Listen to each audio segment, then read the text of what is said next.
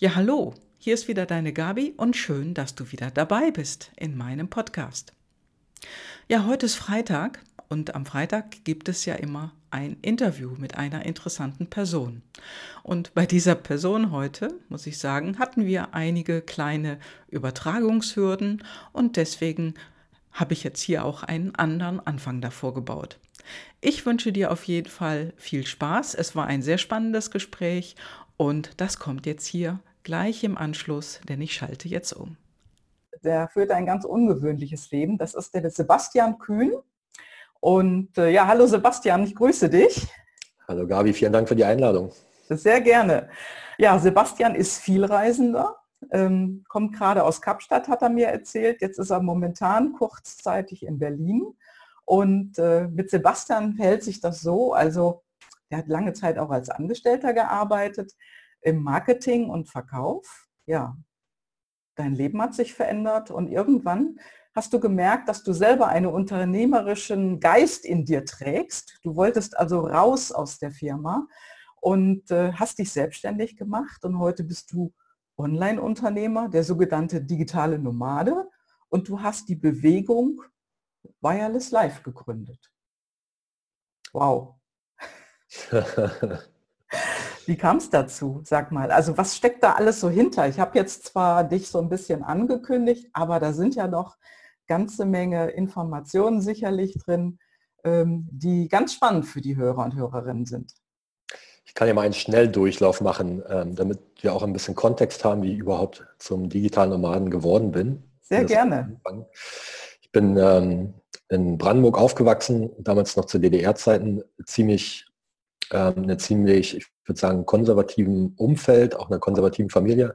Und für mich war immer klar, ich brauche eine gute Ausbildung, brauche ein gutes Studium und dann muss ich mir eine Firma suchen.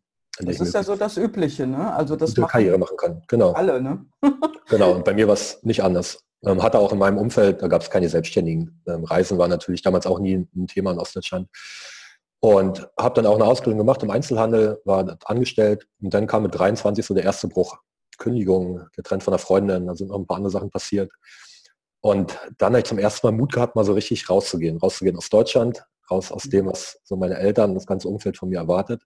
Und war dann ein Jahr in Australien. Dort mhm. Backpacking gemacht, Work and Travel. Ähm, da hat mich auch das Reisefieber gepackt. Mhm. Genau, ich bin dann doch wieder zurückgekommen nach Berlin, habe studiert, BWL und International Business, auch im Grunde aus Alternativlosigkeit und weil mir keine bessere Idee gekommen ist, muss ich ganz ehrlich zugeben. Ähm, und hatte immer mit dem Gedanken gespielt, mich selbstständig zu machen. Aber da hat ganz einfach der Mut gefehlt, ja, weil das so tief noch in mir drin war, diese Glaubenssätze, ähm, wie wichtig Sicherheit ist, wie wichtig ein festes Einkommen ist. Mhm. Und habe dort dann während des Studiums auch immer nebenbei gearbeitet in kleineren und größeren Unternehmen. Und dann war ich Anfang 2012 fertig mit dem Studium und habe überlegt, wie es jetzt weitergeht und war noch nicht bereit für die große Karriere. Mhm. Bin mit meiner damaligen Freundin dann nach Shanghai gegangen. Dort hatte wow. ich nochmal eine letzte Anstellung, die war aber von vornherein befristet auf sechs Monate. Mhm. Und dann gab es so einen Moment, wo ich in einem Vorstellungsgespräch saß. Ich war total gelangweilt, die Personalerin war total gelangweilt. Wir wussten beide, wir haben eigentlich keine Lust aufeinander. und ich bin raus aus diesem Gespräch und dachte mir, Sebastian, du kannst so nicht weitermachen. Du wirst in diesem Büroumfeld, mit den festen Arbeitszeiten, ähm, unter dieser Weisungsbefugnis wirst du einfach nicht glücklich. Das ist ja der Hammer. Also ich sag mal, das ist ja die komplette Sicherheit, wie du gerade gesagt hast.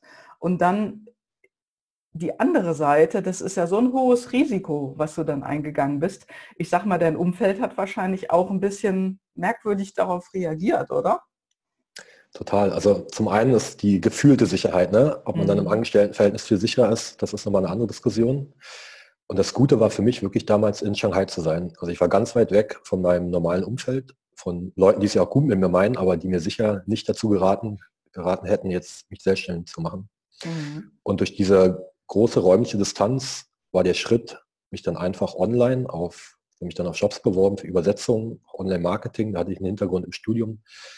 Und das ging dann ruckzuck. Ja, kein großer Businessplan, kein, keine Firma anmelden, sondern dann innerhalb von ein paar Tagen die ersten Jobs bekommen, die war nicht gut bezahlt, aber hat verdammt viel Spaß gemacht, mein eigenes Geld zu verdienen. Mhm. Und das ging dann so weiter. Die Raten, meine Stundensätze, die wurden immer besser. Irgendwann hatte ich so viel Arbeit, dass ich auch andere äh, Freelancer beschäftigen konnte und bin dann nach einem Jahr quasi als Agentur, als Übersetzungsagentur aufgetreten. Mhm. Und das war dann auch so der Zeitpunkt, wo ich mich zum ersten Mal so richtig als Unternehmer geführt habe. Wie viele wie viel Mitarbeiter hattest du denn so in deiner Höchstphase? Das waren äh, keine festen Mitarbeiter, sondern Freelancer, die haben so zwischen 10 und 30 Stunden die Woche für mich gearbeitet. Mhm. Ähm, das waren fünf Leute zur Höchstphase. Das mhm. waren Übersetzer, Leute, die Korrektur gelesen haben und einer, der Kundenakquise gemacht hat. Mhm. Ja, man muss das ja auch managen, ne? Total, ja.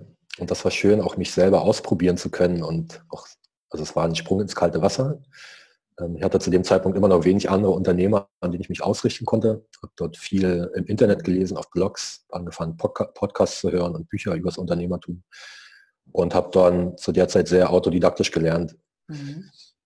Und dann lief das einigermaßen. Ähm, auch finanziell lief es dann nach einem Jahr und dann hatte ich auch ein bisschen Luft, um mich auszuprobieren. Und dann habe ich wirklich ganz viel probiert, von Onlinehandel über dann, ähm, verschiedenste Webseiten erstellt, auch für Kunden eigene Projekte gestartet einen Blog gestartet, den es heute immer noch gibt. Und habe so dann herausgefunden in den letzten fünf, sechs Jahren, was, ja, was macht mir eigentlich Spaß, was treibt mich an und womit kann ich auch Geld verdienen. Mhm. Wow, das ist ja äh, auch toll gewesen. Aber dann warst du ja wieder in, irgendwann mal in so einer Routine drin, oder? Ich meine, du bist ja dann weitergegangen, der nächste Schritt, ne? genau, irgendwann kam dann auch, so 2013 waren wir dann in Shanghai, haben auch ganz klassisch Urlaub gemacht. Ähm, immer also vier bis sechs Wochen im Jahr, wie man das so macht. Und irgendwann habe ich gemerkt, kann eigentlich die Arbeit, die ich jetzt mache, die kann ich von überall auf der Welt machen. Ja, ich muss einfach nur meinen Laptop haben und eine einigermaßen vernünftige Internetverbindung. Mhm. Und dann ging es los, dass ich diese Freiheiten immer mehr für mich genutzt habe.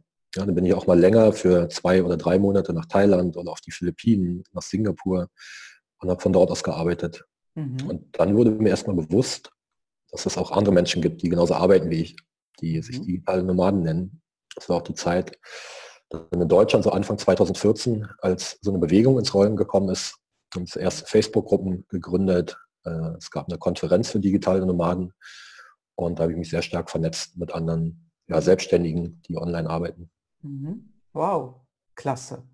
Und das machst du jetzt seitdem, ne? Also du bist seitdem ja nur unterwegs, oder?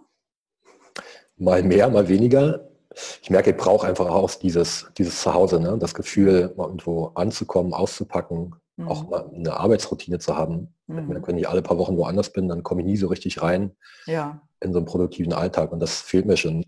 Deshalb gab es immer mal Phasen, so ein halbes Jahr, wo ich relativ viel gereist bin. Dann gab es aber auch mal wieder ein halbes Jahr, wo ich eine feste Wohnung hatte. Mhm. Und das war dann egal wo auf der Welt? Also wo hast du dann, dann fest gewohnt? Das war wirklich egal wo. Ähm, ich war bis letztes Jahr, war ich größtenteils in Asien, lange in China und dann auch ein Jahr in Singapur, ein Jahr in Thailand und habe mir eigentlich die, die Orte immer danach ausgesucht, wo meine Freunde gerade sind. Mhm. Ähm, und das ist auch heute immer noch so. Also das, mein Reiseverhalten hat sich auch sehr verändert. Es war am Anfang immer, ähm, ich will irgendwas sehen, will neue Orte besuchen, Kulturen mhm. kennenlernen. Mhm. Und jetzt ist es sehr stark daran ausgerichtet, wo gerade Leute sind, die ich gerne sehen möchte. Mhm. Was ist denn oder was war denn dann die größte Herausforderung bisher in deinem Leben für dich? Puh, da gibt es ganz viele. Ich fange mal an bei dem Thema Mut. Der Mut zur Selbstständigkeit. Mhm. Ich glaube, ich habe mich immer sehr stark auch von außen beeinflussen lassen, bin sehr stark den Gedanken von anderen Menschen gefolgt mhm. und habe mir da viel zu viel Angst machen lassen. Man, mhm. wir kennen alle dieses Selbst und ständig. Wir kennen das neun von zehn Selbstständige scheitern in den ersten drei Jahren, diese Statistiken, die einfach Angst machen. Ne? Ja, das ist ja auch so von außen angetrieben. Ne? Also das ist ja die Meinung von anderen, die dazu auch führt. Das ist ja so auch mein Thema.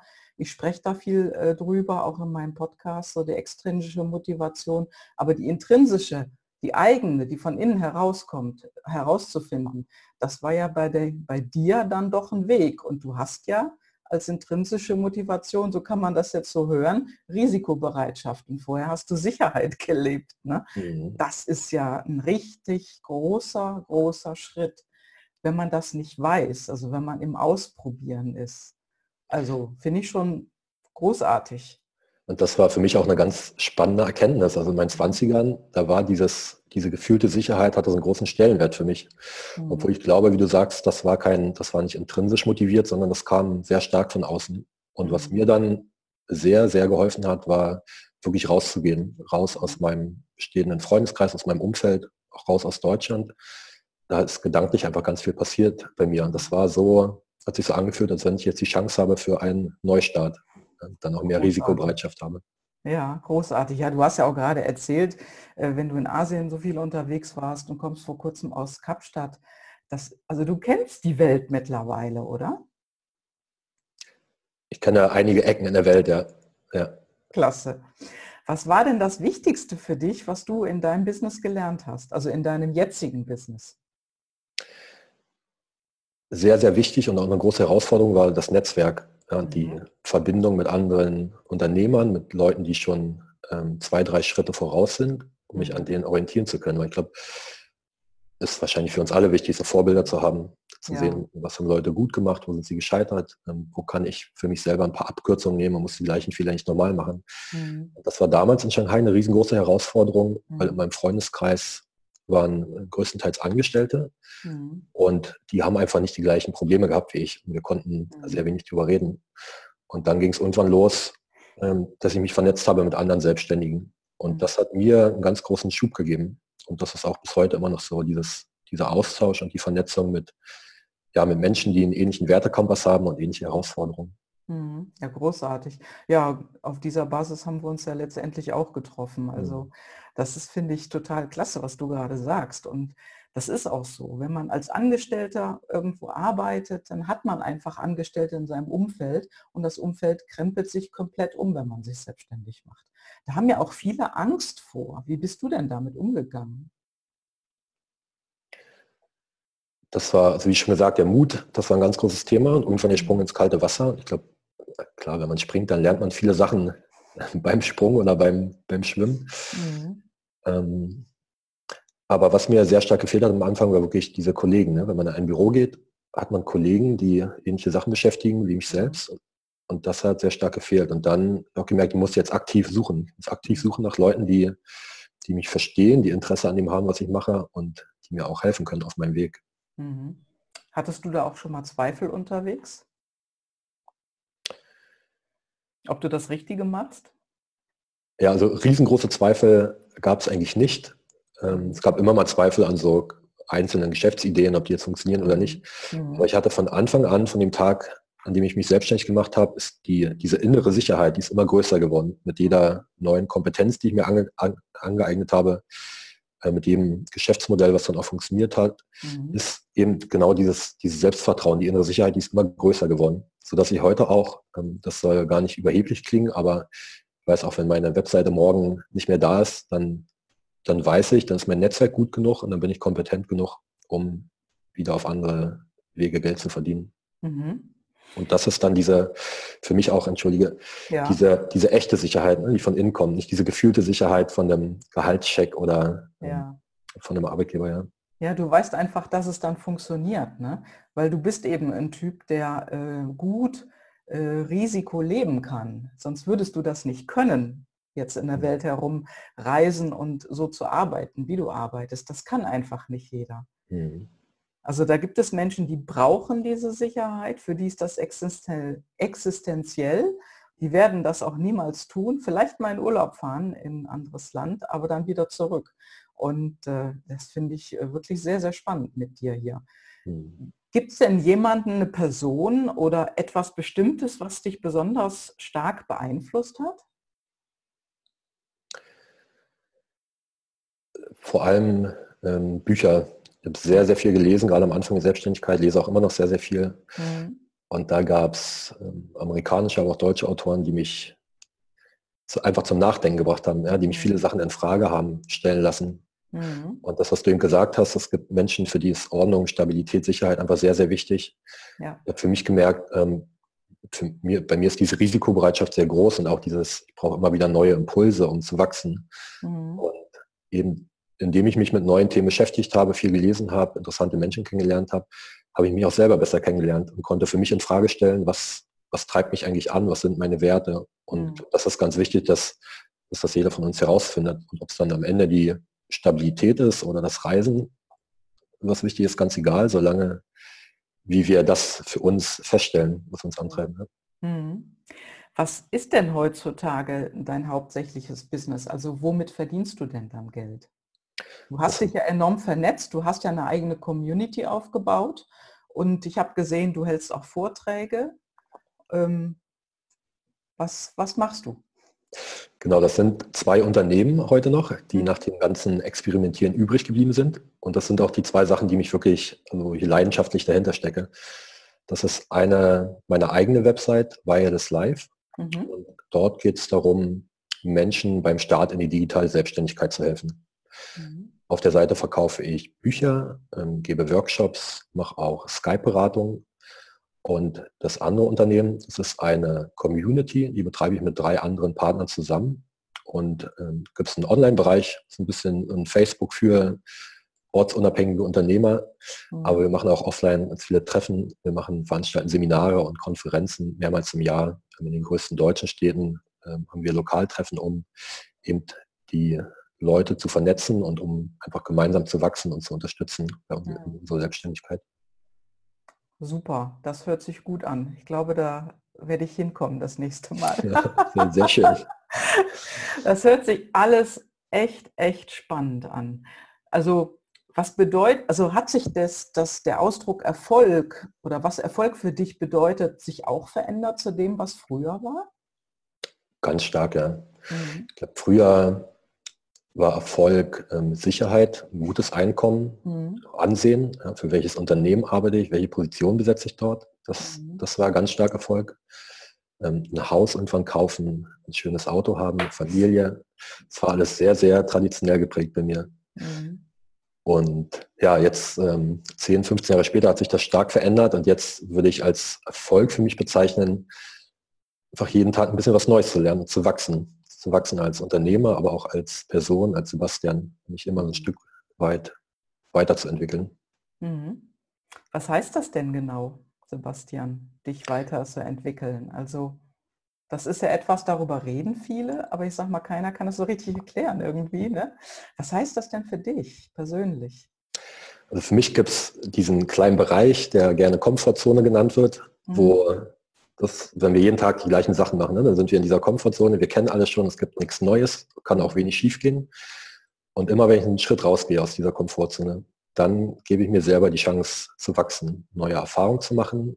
Dann gehen auch mal Sachen schief, dann, dann lerne ich einfach. Und das kann zum Beispiel sein, hatte lange Zeit großen Respekt davor, auf Bühnen zu sprechen, auch mhm. Interviews zu geben. Ja, dann merke ich immer, da wo die Angst ist, da muss ich eigentlich hingehen, wenn ich wachsen möchte. Dann muss ich mich mal auf eine Bühne stellen. Dann Aha. muss ich mal an einen Ort, wo alle anderen sagen, das ist viel zu unsicher und gehe da nicht hin. Dann muss ich mal eine Sache lernen, mhm. wo mir jeder gesagt hat, Sebastian, du, du, kannst nicht singen, du kannst nicht zeichnen. Das habe ich so oft von Lehrern gehört in der Schule. Mhm. Ich, genau jetzt möchte ich mir beweisen, dass ich das doch lernen kann. Das sind alle diese Sachen, vor denen ich eigentlich Angst und Respekt habe.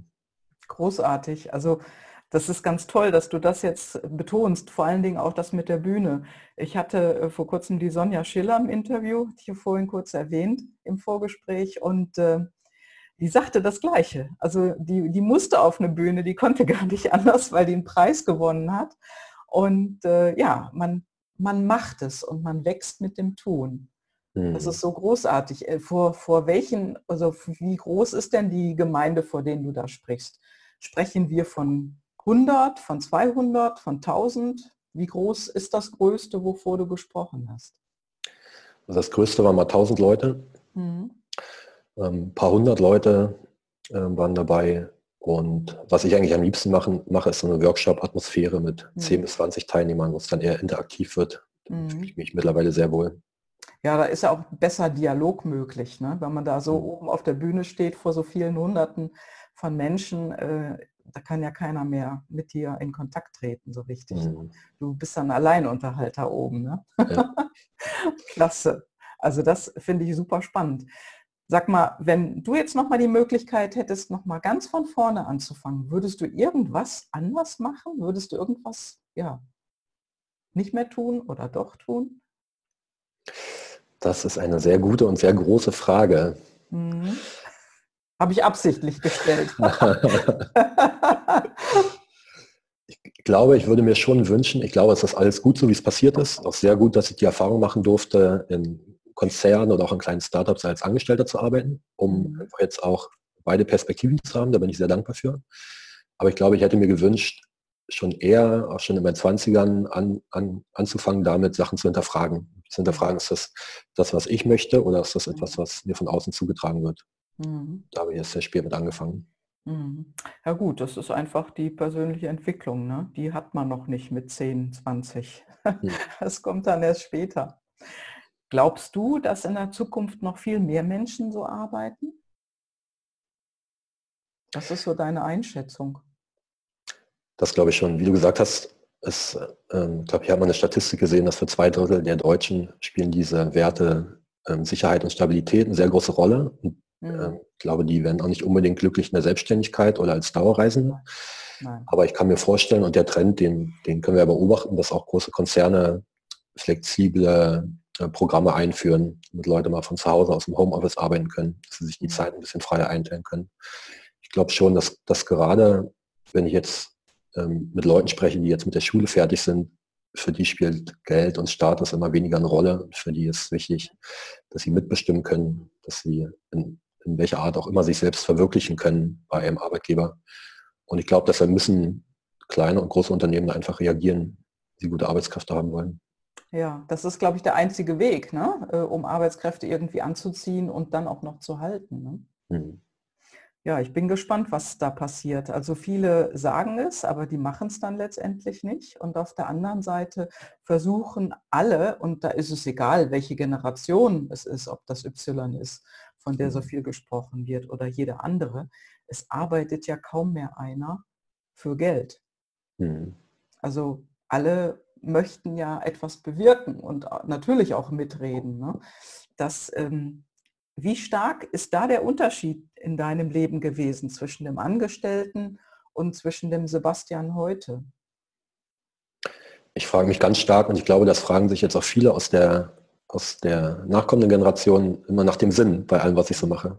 Mhm. Und da, danach habe ich mich damals nicht gefragt. Danach habe ich gefragt, wie, ja, ich frage mich heute sehr, sehr stark nach dem Sinn. Oh, ja. Entschuldige, jetzt hat es gerade geklingelt hier. Das ist so. ich fange da mal an. Ja, ich frage mich heute sehr, sehr stark nach dem Sinn bei allem, was ich mache. Und das war damals nicht der Fall. Damals war mir wichtig, wie viel Geld ich verdiene mhm. und wie sicher der Job ist. Ähm, und ich glaube, das ist auch etwas, was sich die... Mhm. Lass bimmeln. Außer da ist jetzt ganz wichtig jemand an der Tür. Wahrscheinlich ein Paketzusteller. Ja. Ja, und das ist auch glaube ich, etwas, was sich die nächste Generation jetzt stellt, diese Frage nach, nach dem, wie sinnvoll ist denn die Tätigkeit, die ich hier mache. Und mhm. ich möchte heute nichts mehr machen, was für mich einfach keinen Sinn hat. Irgendwelche Produkte ähm, herstellen oder irgendwas verkaufen, was ich für total sinnlos halte. Dafür ist mhm. mir meine Zeit einfach viel zu schade.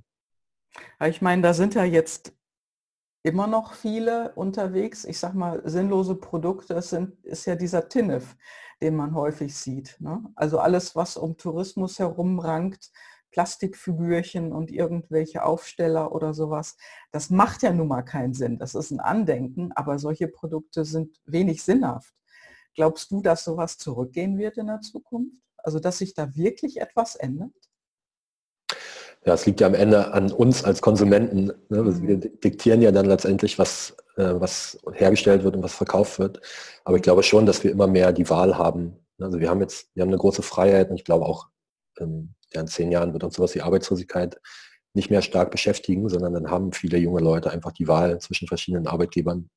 Und ich glaube, deshalb können wir da in Zukunft sehr viel mehr steuern. Und dann ist es eine mhm. Frage unseres Bewusstseins, was wir, was wir denn mögen. Ob wir diese, diese Konsumgelüste in den Griff bekommen und diese Abhängigkeiten von Social Media und dieses ähm, unbewusst den ganzen Tag im Autopilot unterwegs zu sein oder ob wir bewusst sagen, wir, wir möchten das nicht, wir möchten, wir machen uns Gedanken um mhm. die Umwelt, wir machen uns Gedanken um diese starke Differenzen, die es gibt zwischen Arm und Reich und wir versuchen da aktiv was gegen zu unternehmen.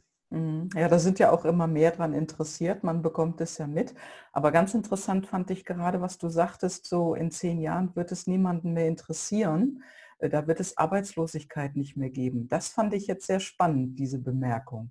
Ähm, glaubst du, dass sich die Welt bis dahin so stark verändern wird, dass jeder wirklich irgendwas macht, wo er auch einen Verdienst hat, also wo er von leben kann? Also nicht nur von existieren, sondern von leben kann. ähm, dass das überall so ein Normalzustand sein wird? Glaubst du das? Das hoffe ich sehr stark. Mhm. Das war eine starke Behauptung eben, aber ich glaube schon im Moment, dass es sehr überflüssig ist, 40 Stunden die Woche arbeiten zu gehen. Mhm. Ich glaube, es ist sehr überflüssig. Ähm, die meisten von uns verdienen genug Geld in Deutschland, nicht alle. Ähm, ich will das jetzt nicht pauschalisieren, aber ein Großteil verdient viel zu viel Geld und kauft sich dann Sachen, die er eigentlich nicht braucht. Mhm. Und dann kommen wir in so einen Kreislauf von, müssen immer mehr verdienen, wir konsumieren immer mehr, um immer mehr zu versichern und zu beschützen und haben eigentlich überhaupt keine Zeit, das zu genießen.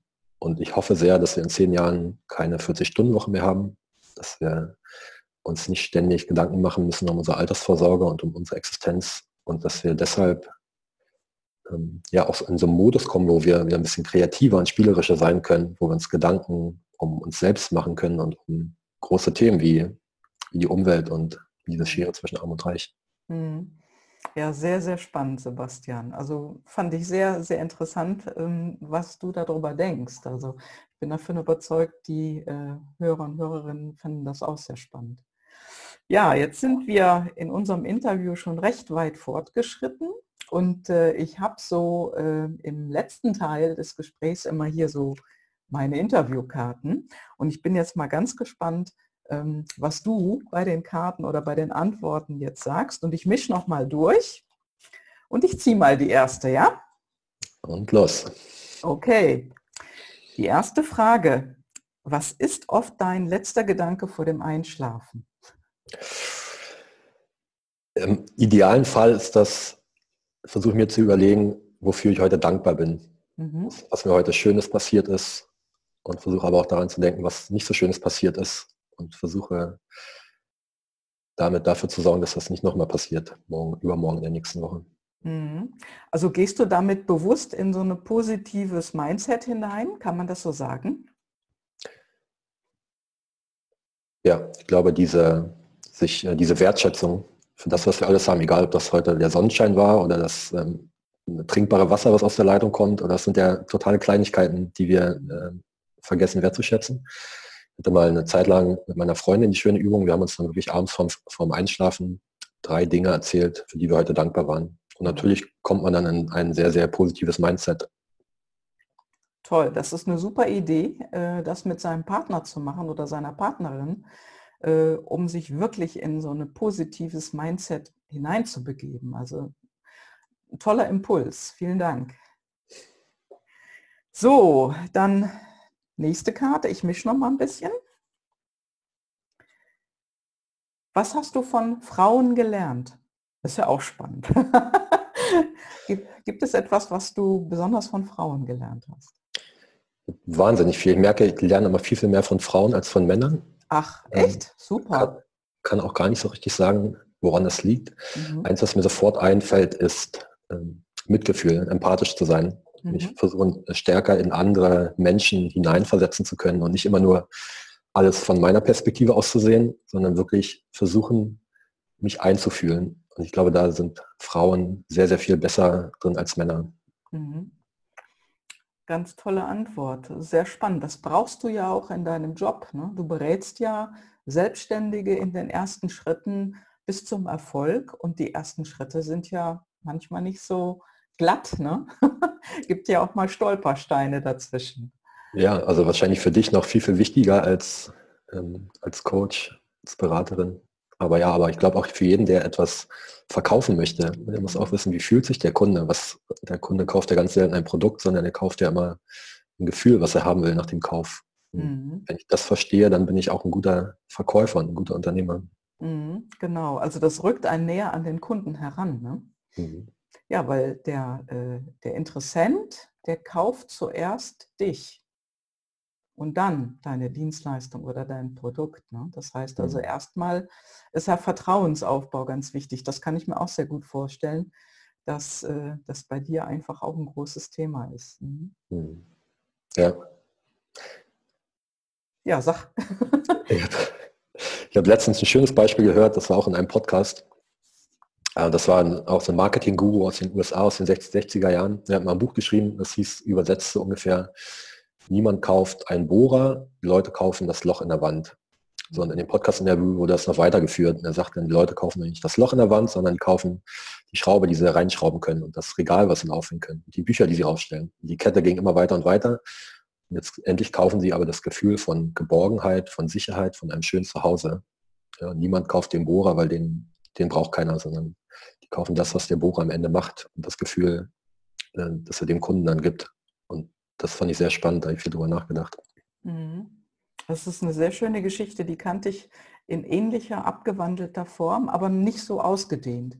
Ähm, das ist super, dass du das jetzt hier so ein bisschen weiter ausgeführt hast. Danke. Eigentlich ist das fast schon äh, ein toller Schlusssatz, aber ich möchte noch gar nicht Schluss machen. so, gucken wir mal, die dritte Karte.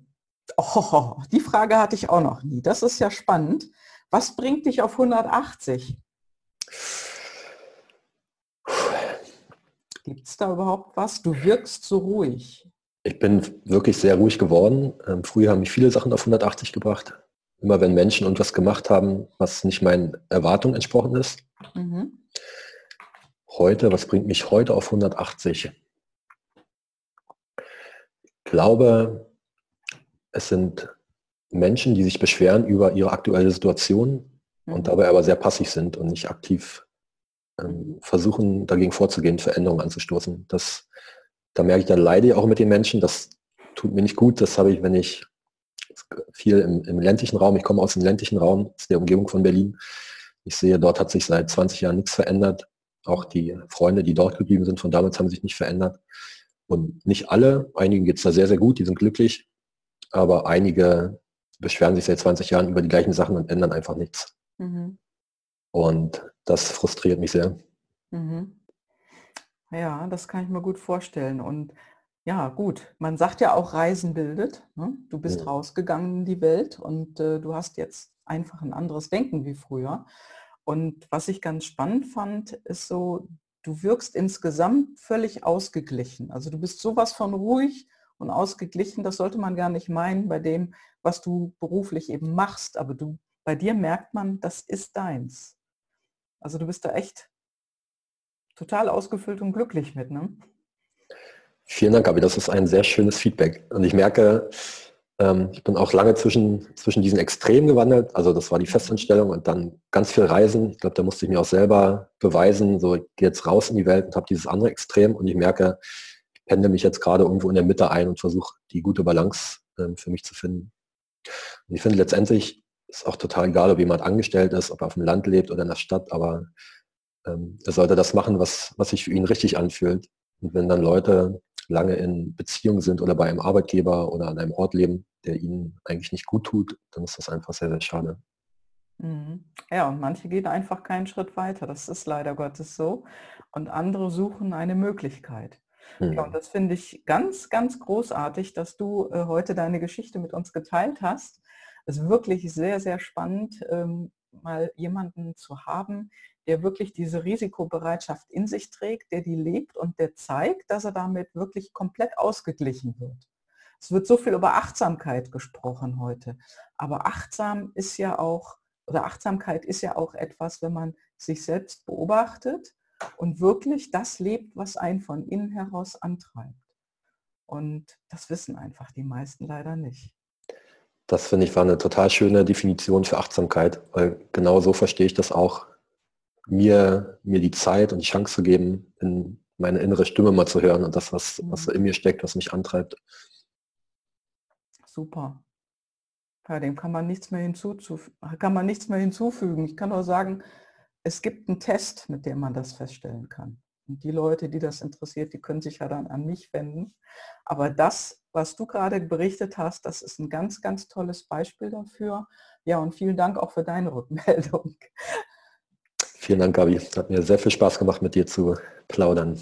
Ja, das hat mir auch sehr viel Spaß gemacht. Und gibt es noch einen letzten Hinweis oder Tipp für die Podcast-Hörer? Ich finde das schönste Experiment, was jeder machen kann, ich finde generell, wenn man neue Sachen ausprobiert, finde ich es immer gut, das als Experiment zu betiteln, weil ein Experiment kann nicht schiefgehen, da kann man nicht scheitern, da lernt man einfach nur dabei. Und einfach mal rauszugehen für eine Woche, man ein neuer Ort, neue Menschen, äh, keine alte Arbeit mitnehmen, am besten auch das Telefon ausschalten, einfach mal sich hinsetzen mit einem Zettel und einem Stift, mal in den Himmel starren, mal seinen Gedanken, seine eigenen Gedanken beobachten und, dann mal gucken, was dabei rauskommt. Weil ich finde, in diesen Momenten, wenn man dann mal raus ist aus seinem ähm, normalen Umfeld, dann erlaubt man sich, neue Gedanken zu denken. Mhm. Super. Ich kann nichts anderes sagen als herzlichen Dank, Sebastian. Toll, dass ich mit dir sprechen konnte, dass wir die Zeit gefunden haben. Und äh, ich wünsche dir alles, alles Gute und äh, tschüss. ja, vielen Dank. Vielen Dank für die, für die Inspiration, die du auch in die Welt trägst mit deinem Podcast. Das ist großartig. Klasse. Dann würde ich sagen, bis ganz bald. Ciao, ciao. Ciao. Ja, das war's für heute. Danke, dass du wieder dabei warst. Und wenn du mehr wissen möchtest über intrinsische Motivation oder über unsere Personal Life Driver, dann komm doch zu meinem Impulsabend. Dazu findest du einen Link in den Show Notes. Klick drauf, schaust dir an und du findest die aktuellen Termine. Ja, und ansonsten schreib mir ein E-Mail, ping mich an und ich wünsche dir jetzt eine gute Zeit. Bis zum nächsten Mal. Ciao, ciao, deine Gabi.